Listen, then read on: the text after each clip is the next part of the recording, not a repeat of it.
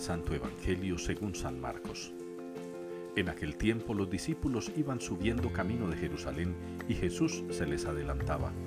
Los discípulos se extrañaban y los que seguían iban asustados. Él tomó aparte otra vez a los doce y se puso a decirles lo que le iba a suceder. Mirad, estamos subiendo a Jerusalén y el Hijo del Hombre va a ser entregado a los sumos sacerdotes y a los letrados. Lo condenarán a muerte y lo entregarán a los gentiles. Se burlarán de él, le escupirán, lo azotarán y lo matarán. A los tres días resucitará. Se le acercaron los hijos de Zebedeo, Santiago y Juan, y le dijeron, Maestro, queremos que hagas lo que te vamos a pedir.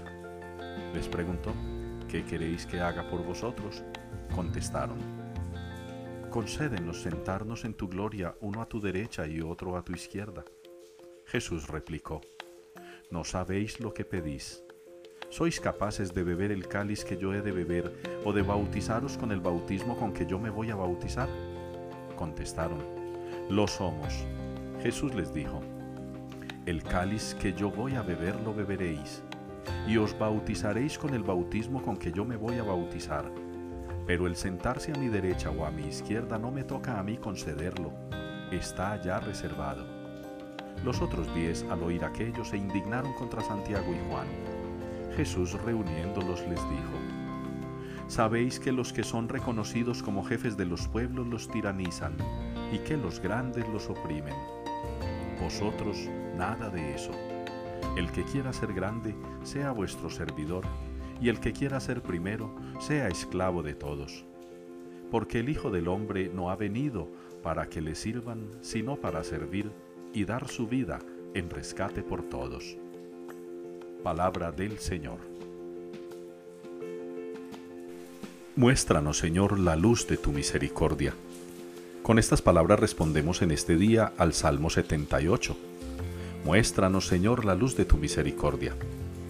Esa es la aclamación, esa es la petición, ese es el anhelo y el deseo nuestro para con Dios, que tenga misericordia de nosotros, que nos ilumine, que nos proteja, que nos cuide, que nos saque adelante en medio de la adversidad, que nos saque victoriosos en medio de la dificultad.